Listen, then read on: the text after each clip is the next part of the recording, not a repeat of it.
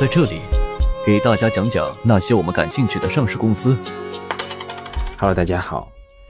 其实这样一篇文章在一周多前已经写好了，只是我一直也在犹豫要不要发，也包括我自己也在犹豫要不要买入中国中免。因为其实从思路上而言，我是很清晰的。从前的那些久闻大名的上市公司，由于他们的估值价格太高了，导致我真的难以触及他们。当在市场整体萧瑟的季节，泥沙俱下的时刻，很可能正是我布局他们的好时机。甚至在必要的时候，我可能会换出我原来的一部分公司，买入这些好公司的股票。其实我在去年卖出其他白酒，换入茅台，也是这样一个思路的过程。而在我持续观察这些龙头公司中，就包括我们今天要讨论的主角——中国中免。我们首先了解一下中国中免的发展历史吧。公司最早是成立于1984年，是经国务院授权的，在国内经营免税业务，以批发免税为主的企业。在1999年。国旅总社和中免公司脱钩改制后，成为央企。而目前我们看到的中国中免成立于二零零四年，由国旅总社和中免集团战略重组而成。在二零零八年，国旅集团以旅行和免税业务相关的资产整体重组改制，并联合华侨城集团共同发起设立了中国国旅。回溯中免的发展历史，在上市前的中免。虽然也有免税牌照的优势，但发展也并非一帆风顺。上市前的中免看似拥有唯一一张全国性的免税牌照，但因为枢纽机场、核心边际口岸均不是由中缅来经营，它的网点散而小，很难获得品牌商的支持。相比于依托于国内人流最大的两个口岸深缅和珠免，他们而言。同时，也因为没有参与中国最大的两个机场的免税经营，当时中缅早期的发展是比较缓慢的。直到2005年，公司才开立了第一家机场免税店——沈阳机场免税店，而且这家免税店仅能经营烟酒。而在2008年，中免开出了广州机场免税店，才开始在精品香化类产品销售运营。但此时，相比于坐拥庞大口岸流量优势的珠免和深免而言，其实绝对优势也并不显著。在随后的2009年，中国国旅成功登陆了 A 股市场，成为国内唯一一家上市的以免税为主业的上市公司。在2011年，公司依托海南离岛免税政策，在三亚市内的免税店大东海店开业，成为了国内首家离岛免税店。后来，这家店迁址到海棠湾，由中国中免自建海棠湾购物中心以后，持续销售扩容提升。在2017年到2020年期间，中国中免通过收购日上中国和上海日上等公司的股权，获得了首都机场 T2、T3 和上海机场的免税经营权。同时，公司在2020年收购了海南免税百分之五十一的股权。使得公司在国内免税市场的占有率超过了百分之九十。而在疫情前，中国中免的出入境免税业务的收入规模就占比比较高，占比超过了公司总收入的百分之七十。海南离岛免税收入占比仅在百分之三十左右。出入境免税业务对公司收入的贡献比较高，但中免的出入境免税业务核心来自于上海、北京、香港。广州等枢纽机场的免税业务贡献，而枢纽机场的保底提成租金是比较高的，特别是在上海和北京这两处的机场，保底租金特别高，所以中免的机场免税业务的净利率是相对比较低的。二零一九年度，公司下属的日上中国和日上上海的规模净利润率仅有百分之三点四四和百分之五点八一。我们难以想象，这样一个净利率是由一门拥有政府专卖执照的生意所创造的。而与此相对应的，中免的室内免税店的代表海棠湾店的经营净利率可以达到百分之十五。所以可以这么说，虽然离岛免税的生意规模占比比较低，但却是中免的盈利核心。二零一九年及以前，海南离岛免税业务的利润贡献率。估算占据了公司业绩半壁江山，甚至更高。对公司盈利的贡献特别大。而随着后续疫情的爆发，在国际客流大幅缩减的契机下，中缅与核心的机场就租金的事宜进行了重新的谈判。在二零二一年的一月与上海机场，二零二一年十月与首都机场，二零二二年六月与白云机场的租约协议先后进行了调整。此前的保底租金多改为了与国际客流开业面积等挂钩，部分还调整了提成条款。而在刚刚过去的二零二三年末，中国中缅又分别公告了与上海机场与首都机场签署了机场租金补充协议，是继二零二一年一月和二零二一年十月分别与上海机场和首都机场对租金进行补充调整后的第二次调整。这一次调整的核心是。将疫情期间签订的补充协议中的流量挂钩加封顶模式改回了原协议的保底加提成租金的模式，同时将保底和提成大幅的缩减，保底从原合同数十亿级别调整至数亿级别，而提成的比例也从原来的百分之四十左右降到百分之二十至三十的区间内，同时。这一次补充协议在上一次协商的结果基础上进一步调降了实际租金。就以上海机场签订的补充协议为例，近期上海机场国际旅客吞吐量恢复至单月两百万左右，原协议框架下收取的月租金约六点二亿元，而按疫情期间签订的补充协议估算的月租金在三亿元以上。而按本次调整后的协议，假设客单贡献约四百元。综合提成率百分之二十二来估算，估算的月租金仅为一点七六亿元，较原补充协议显著下降。当然了，后续随着国际客流的逐步回升，中缅的实际租金也将会缓慢提升，但这主要是与公司的销售额直接相关了。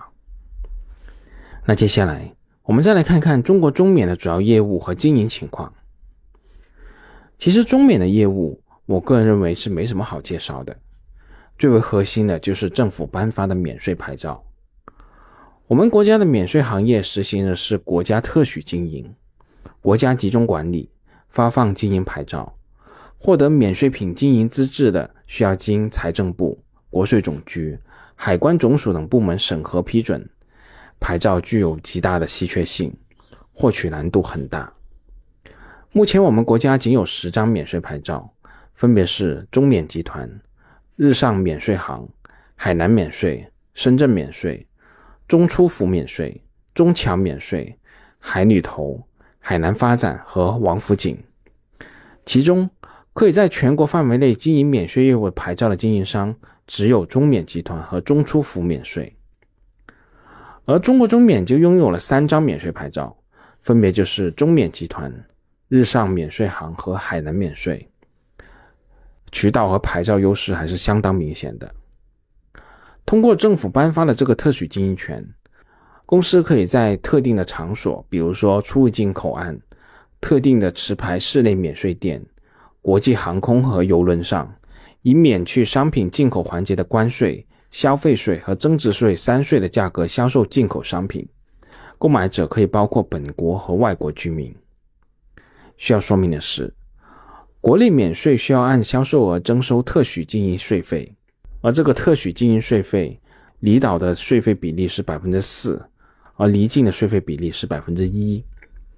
但相对于进口的三项税费而言，仍然存在明显的优惠。可以这么说吧，中缅它的出身和牌照就是它的最大护城河，背靠国资委，卖着全世界的奢侈品。即使你去它旁边开家店。你也没办法享受免税的政策啊！这样的生意也难怪此前中缅享受的极高的估值。那在机场口岸渠道方面，这也是最传统的旅游零售业务的窗口，主要针对出入境的客群。只要控制住关键的出入境口岸，这门生意基本上就成功了一大半。目前，国际及港澳台旅客吞吐量前三的浦东机场。首都机场、白云机场、成都双流机场、杭州萧山机场以及福州长乐机场等等这些主要的出入境口岸，均为中缅所控制。所以，只要后续国际客流量恢复增长，中缅自然也能从这个流量中获益。这一块我们就没必要多做讨论了。所以接下来我们重点讨论一下海南整体封关以后对中缅的影响。刚才我们也提到了，中国中缅过去主要得益于海南的室内免税店。那在海南后续整体封关以后，海南岛的自贸区从整体上就成为一个税收上的独立小岛，所有的进口商品都可以以零关税的方式进入海南省。所以有一种声音就提出，在海南本岛整体免税以后，中缅的价格优势将会逐渐丧失，公司将会失去原来主要的盈利来源。这种风险是真实存在的吗？确实有一定的风险。但实际发生的可能性并不大。首先，海南封关以后，没有免税牌照的商户只能免关税，其他的税其实全部都是要收的。而中国中免免的是关税、消费税和增值税，相比于没有牌照优势的经营者，仍然会存在百分之十以上的价格优势。同时，中缅凭借巨大的体量和规模。已经与全球超过一千二百个世界知名品牌建立了长期稳定的合作关系。中缅的大多数品牌都是直接与品牌方集中采购的，而其他规模较小的免税商比较多以战略合作的方式，以弥补国际渠道能力的不足。比如说海旅、深免、海控等等这些免税集团，都是向国际知名的大免税集团进行二次采购。所以，中缅的大规模集中直采，保障了在国内免税市场的价格和谈判优势。而对于品牌商而言，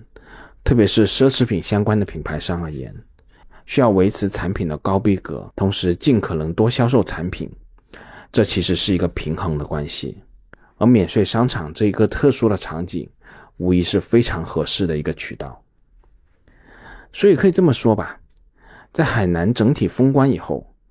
中缅的主要竞争对手不会发生改变，主要还是和现在的几家免税公司抢生意。目前海南一共有十一家免税店，这十一家当中有六家就是中国中免控股或者合作的免税店，主要就包括了中缅三亚国际免税城、三亚凤凰机场免税店、中缅海口国际免税城、海口中缅日月广场免税店。海口美兰机场免税店、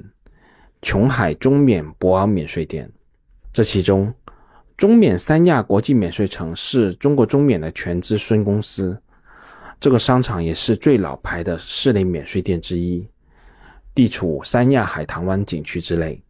在海南最重要的景点蜈支洲岛附近，也是目前全海南商业最为火爆的商场之一，里面三分之二是免税品。三分之一是有税品，一期的 A、B 栋合计有八万平方米，一期二号地块正在建设之中，商场日均接待量超过两万人，展示品类超过一千二百种，各种大牌云集。一个店在二零二二年的销售额就达到了三百零二亿，